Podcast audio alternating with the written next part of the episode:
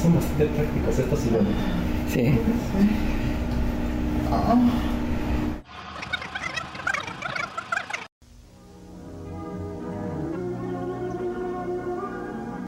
La idea de grabar una película porno había estado rondando mi cabeza por mucho, mucho tiempo. De hecho, eh, uno de mis fetiches es grabarme y a veces compartir algunos clips, siempre protegiendo la identidad del otro.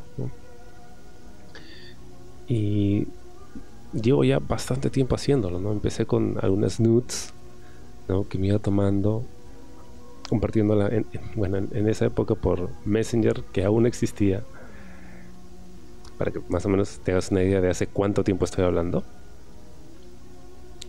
Y luego ya a través de otras redes, ¿no? a través de Facebook y ahora a través de WhatsApp o incluso Instagram. Eh, cada vez que hablo con alguien me gusta intercambiar ese tipo de, contenido y me gusta que sea cuidado, ¿no? en el sentido en el que luzca bien. No necesariamente tiene que lucir profesional para mí, pero eh, tiene que gustarme.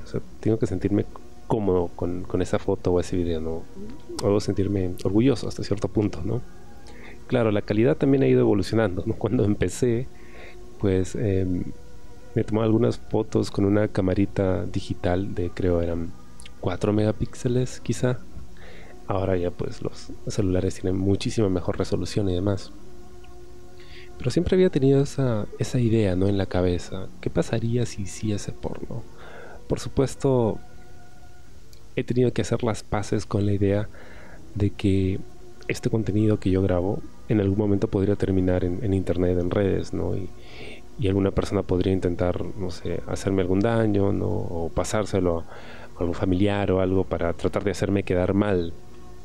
Sin embargo, soy muy consciente de que eso no, tiene absolutamente nada de malo.